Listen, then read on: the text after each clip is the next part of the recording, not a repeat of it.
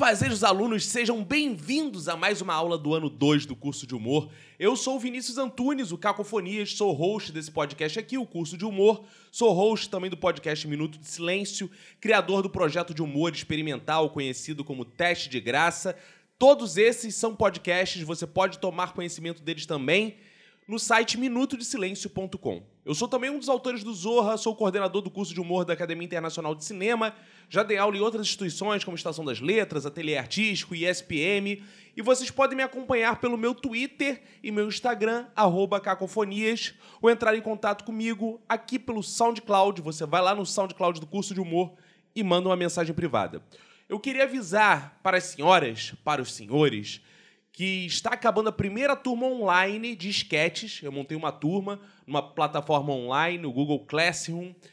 E muito, muito em breve eu vou lançar outra turma. Então, se você quer aprender os fundamentos do sketch, as mecânicas básicas de sketch, ver exemplos de sketch, debater sobre sketch, se matricule nesse curso online Independente de onde você seja do Brasil, o curso custa 300 reais. É um curso de sketches com fóruns, bate-papo, videoaula, feedback dos seus sketches. Ou seja, eu leio e avalio seus sketches também. O preço do curso, como eu falei, é 300 reais, que é muito mais barato em outras instituições que eu dou aula. Tem instituições que eu dou aula desse mesmo curso, o curso varia entre 800 e 1.600 reais, para vocês terem uma ideia de como está mais barato. Por quê? Porque não tem uma instituição mediando, né? Eu também tenho pós-graduação em educação à distância, educação corporativa, então, se você tem interesse em levar esse curso para sua empresa, é, mesmo que seja online, você pode entrar em contato comigo também, que eu posso formatar um curso para sua empresa. Feito essas divulgações, vamos entrar aqui no tema de hoje do curso de humor. Hoje a nossa aula vai ter uma pegada diferente do que a gente viu aqui até agora. Ainda não trabalhamos um poema aqui no curso. Né? Eu resolvi escolher hoje um dos maiores poetas que já conhecemos, provavelmente o maior poeta de língua portuguesa, pelo menos na minha opinião é o português Fernando Pessoa. Então já falamos no curso do convívio do humor com dramas, do convívio do humor com política. Vamos falar do convívio do humor com lírico. É possível ser poético e engraçado ao mesmo tempo? Sim.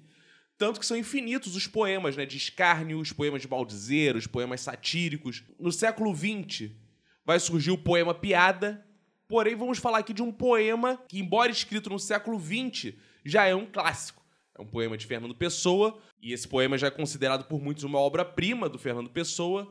Vamos ouvir o poema, então, conhecido como Poema em Linha Reta, na voz de Paulo Altran. Nunca conheci quem tivesse levado porrada. Todos os meus conhecidos têm sido campeões em tudo. E eu? Tantas vezes reles, tantas vezes porco, tantas vezes vil, eu tantas vezes irrespondivelmente parasita, indesculpavelmente sujo, eu, que tantas vezes não tenho tido paciência para tomar banho, eu que tantas vezes tenho sido ridículo, absurdo, que tenho enrolado os pés publicamente nos tapetes das etiquetas, que tenho sido grotesco, mesquinho, submisso e arrogante, que tenho sofrido enxovalhos e calado, que quando não tenho calado tenho sido mais ridículo ainda eu que tenho sido cômico às criadas de hotel, eu que tenho sentido piscar de olhos dos moços de frete, eu que tenho feito vergonhas financeiras, pedido emprestado sem pagar, eu que quando a hora do soco surgiu, me tenho agachado para fora da possibilidade do soco, eu que tenho sofrido a angústia das pequenas coisas ridículas. Eu verifico que não tenho par nisto tudo neste mundo. Toda a gente que eu conheço que fala comigo nunca teve um ato ridículo, nunca sofreu enxovalho, nunca foi senão príncipe, todos eles príncipes na vida. Quem me dera ouvir de alguém a voz humana que confessasse não um pecado, mas uma infâmia, que contasse não uma violência, mas uma cobardia. Não, são todos o ideal se os oiço me falam. Quem há neste largo mundo que me confesse que uma vez foi vil? Oh, príncipes, meus irmãos! Ah, estou farto de semideuses. Onde é que há gente no mundo? Então sou só eu que é vil e errôneo nesta terra? Poderão as mulheres não os terem amado, podem ter sido traídos, mas ridículos nunca. Eu, que tenho sido ridículo sem ter sido traído, como posso eu falar com os meus superiores sem titubear? Eu, que tenho sido vil, literalmente vil, vil no sentido mesquinho e infame da vileza. Então é importante a gente extrair aqui duas lições de comicidade desse texto. E todo comediante deve saber usar isso, que é autodepreciação e o exagero. Então vamos analisar parte a parte desse poema que você ouviu agora. Lembrando que meu enfoque não está na biografia do Fernando Pessoa, não está no contexto histórico, não está em analisar os vários heterônimos do Fernando Pessoa. O interessante aqui é analisar a obra pela obra mesmo. Claro que tem muitas coisas que podem influenciar numa obra, mas aqui eu quero analisar as ferramentas, as mecânicas de humor nessa obra. Então vamos lá. Nunca conheci quem tivesse levado porrada. Todos os meus conhecidos têm sido campeões em tudo. Então reparem que ele está tratando com ironia, porque a gente não imagina que uma pessoa nunca conheceu ninguém que foi derrotado. Né? Todo mundo é campeão. Então, todos os meus amigos são campeões. Esse é o olhar de exagero que ele começa. Então ele começa, antes de se diminuir, olha que interessante essa mecânica. Porque quando você vai para um texto de stand-up, muitas vezes a primeira coisa que você faz para conseguir a simpatia do público é se autodepreciar. Né? Então você fala mal de si. Nota que aqui ele faz uma coisa interessante. Fica essa dica aí para os comediantes stand-ups procurarem aplicar. Ele, antes de se diminuir, ele vai exaltar o outro. Porque quando ele se diminuir, ele fica menor ainda. Nota que interessante. Nunca conheci quem tivesse levado porrada. Então ele está exaltando. Ele está falando, os meus amigos são campeões. Então é uma imagem que ele elogia, mas ao mesmo tempo tem um ar de cinismo, que fica assim, pô, isso é sacanagem. Isso é falso. Né? Então você já começa a desconfiar nesse começo. E aí ele parte pro e eu, tantas vezes reles, tantas vezes porco, tantas vezes vil, eu tantas vezes irrespondivelmente parasita, indiscutivelmente sujo. Então olha o exagero. Né? Olha a diferença disso para um texto qualquer de stand-up. Ele não está falando, ah, eu sou orelhudo, eu sou barrigudo. Ele vai em ofensas de, eu sou um parasita, eu sou um sujo. É difícil você ver isso num texto de stand-up, comparando com um poema. Claro, poema é poema, stand-up é stand-up. Mas eu tô falando de humor, de forma geral. É difícil você, quando fala de autodepreciação, ver o humorista se ofender a um nível tão baixo. Falar, eu sou sujo, eu sou parasita. Geralmente a autodepreciação é, ai, gente, eu tiro meleque como? Ai, gente, eu sou cabeçudo. Mas você já tentou ir mais profundamente, exagerar mais nessa autodepreciação? Isso é interessante para a gente pensar. E ele continua: Eu, que tantas vezes não tenho tido paciência para tomar banho, ou seja, é um merda de fato, né? Eu, que tantas vezes tenho sido ridículo, absurdo, que tenho rolado os pés publicamente nos tapetes das etiquetas, ou seja, e rolar os pés nos tapetes das etiquetas é que ele tem cometido gafes, né? Que ele não sabe se comportar segundo a etiqueta. Então ele vai exagerando, que ele é um cara sujo, ele é um cara ridículo, ele é um cara podre, que ninguém aprecia, né? E ele continua falando que tem sido grotesco, ó, ele fala que tenho sido grotesco, mesquinho, submisso, arrogante, que tenho sofrido enxovalhos e calado, que quando não tenho calado, tenho sido mais ridículo ainda. Então é uma pessoa que não tem alternativa. Né? A graça dele tá essa. Ele é tão ruim, ele é tão ruim, que ele não tem alternativa. Ele fica calado, mas quando ele não fica calado, ele é mais ridículo ainda. Então, esse tipo de autodepreciação é que é difícil a gente encontrar na comédia, né? Que é uma autodepreciação totalmente exagerada. Aquele cara que é o merda do merda do merda. E aí ele usa a palavra cômico aqui, ó. Eu, que tenho sido cômico às criadas de hotel, eu que tenho sentido piscar de olhos dos moços de frete. Então reparem, o que, que ele faz? Outra estratégia de autodepreciação aqui já que a gente está estudando principalmente autodepreciação com esse poema. Então a primeira estratégia dele é elevar o outro. A segunda estratégia dele é falar mal de si, mas não de forma mal de si, cabeçudo, orelhudo, não.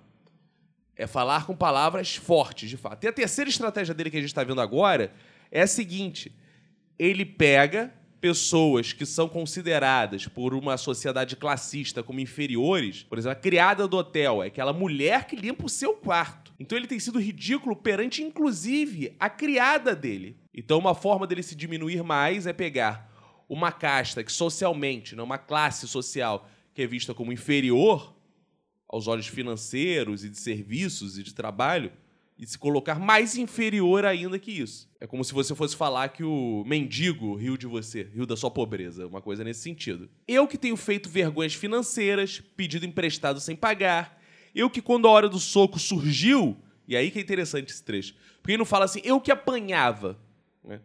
Ele fala, eu que quando a hora do soco surgiu, me tenho agachado para fora da possibilidade do soco. Eu sou aquele cara que me esquivo das lutas.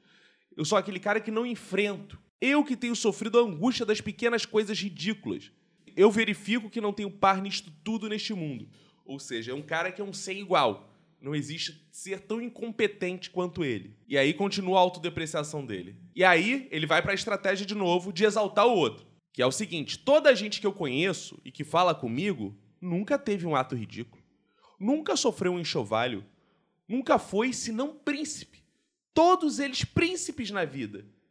E aí ele exalta com uma ironia. Porque esse cara que se esquiva, na verdade, ele está partindo para uma porrada, dizendo que não parte para porrada. Porque ele está adjetivando as pessoas de príncipes, quando sabemos que as pessoas não são príncipes. Né? Então ele está usando de uma ironia que ele, ao mesmo tempo que ele elogia, esse elogio dele é tão irônico que ele está rebaixando as pessoas ao mesmo nível dele, se vocês notarem, né? Porque ele está falando assim: ah, é, eu não tomo porrada na vida, não. Vocês que são príncipes.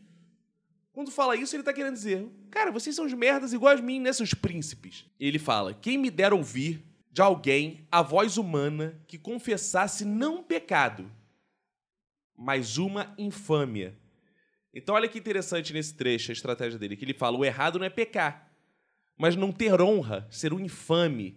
Então, esse que é o medo dele. O medo dele é ser uma pessoa desonrada, uma pessoa que passa vergonha. Porque pecar todo mundo peca. Então, que contasse não uma violência, mas uma covardia. Então, ele fala que ele é desse tipo, a autodepreciação dele é desse tipo. Ele é uma pessoa que não é questão de ser violento ou não. É um bandido que vai preso. Porque até nisso tem sua honra, né? Pô, um bandido foi preso, olha lá. Ele assusta.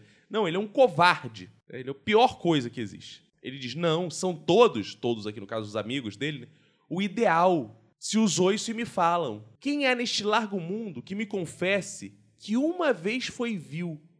Ó príncipes, meus irmãos, ah, estou farto de semideuses. Onde é que há gente no mundo e aí, ele deixa mais claro essa ironia, né? Porque ele tá farto dessas pessoas. Não é um objetivo dele. É porque se essas pessoas são tão perfeitas, né? Vamos pensar de forma religiosa. Cristo, perfeito. O cristão quer ser igual a Cristo. Então, se essas pessoas fossem de fato tão perfeitas, ele falaria: caramba, eu quero ser igual a essas pessoas. Mas não. Ele fala: estou farto dessa gente perfeita, desses semideuses onde é que há gente no mundo, de fato. E ele se pergunta: então só eu, vil e errôneo nesta terra? Poderão as mulheres não os terem amado? Eles podem ter sido traídos, mas ridículos nunca. E eu, que tenho sido ridículo sem ter sido traído. Então é a voz de tanta autodepreciação que, na verdade, essa autodepreciação que ele usa aqui é interessante, porque o exagero dela independe do que ele faz. Se um amigo dele é traído, o amigo dele consegue não ser ridículo, mesmo sendo traído. E aqui ele, mesmo quando não é traído, ele é ridículo. Ou seja, é a sina dele o ser ridículo, o ser escroto, o ser detestável. É quase uma tomada de decisão dele. É quase como se ele falasse: Eu sou o ser mais escroto do mundo. Por quê? Quando os meus amigos são traídos, eles conseguem não ser ridículos. Eu faço qualquer coisa, sou ridículo. Eu não sou traído e sou ridículo. Então reparem que tem um grande aprendizado aqui sobre autodepreciação. Autodepreciação, mais do que você ter passado por coisas de fato, é, muitos comediantes stand-up falam isso. Ah, mas eu não vou me autodepreciar com uma coisa que não aconteceu comigo. Mas acontecer ou não coisas contigo não são exatamente elementos de autodepreciação, e sim como você sente essas coisas. Você pode ser um campeão de natação e se sentir um merda e falar: caraca, eu sou campeão, mas eu sou campeão de natação. Eu não queria nem fazer natação. O segundo lugar é mais feliz que eu, porque ele a vida inteira lutou para estar ali. Eu sou um merda, porque eu não queria fazer isso. Então é um sentimento de estar no mundo a autodepreciação. Você pode ser o mais vitorioso do mundo e se sentir ridículo. Você pode não ser corno e ser ridículo. Você se sente ridículo, inclusive, quando não é corno. Você acha coisas ali para ser ridículo. Então, muitos humoristas falam assim: ah, não sei como começar um show, porque eu não tenho nada para me autodepreciar. Mas isso é um sentimento. É como você olha as coisas. Você se vê fracassado, se vê errado. O que, que você sente que, por mais que digam que não, você é assim? Né? Caramba, cara, eu me sinto mais derrotado de todos. Por isso, isso e isso. Mas você parece tão feliz. Não, cara, para mim é isso. E aí você tem que ter verdade para expressar isso, né? porque não adianta você falsear, você fingir isso. E aqui ele volta para fechar. Como posso eu falar com os meus superiores sem titubear? Eu, que tenho sido vil, literalmente vil. Vil no sentido mesquinho e infame da vileza. Então repare que não há punch, né? não é um poema piada, é um poema de deboche, é um poema irônico, é um poema de autodepreciação, né? E irônico por quê? Porque ao se questionar, ele está, na verdade, questionando o mundo que está ao seu redor. Quando ele se coloca assim como ser único no mundo, a gente sabe que ele não é esse ser único no mundo. A diferença é que as pessoas não assumem esses seus defeitos. É isso que está claro aqui nesse poema. Então, nessa aula de hoje, vimos com o mestre Fernando Pessoa a importância da autodepreciação, como se faz uma boa autodepreciação, que é muito mais uma percepção de como estamos no mundo, do que de fato ter um elemento físico feio ou não.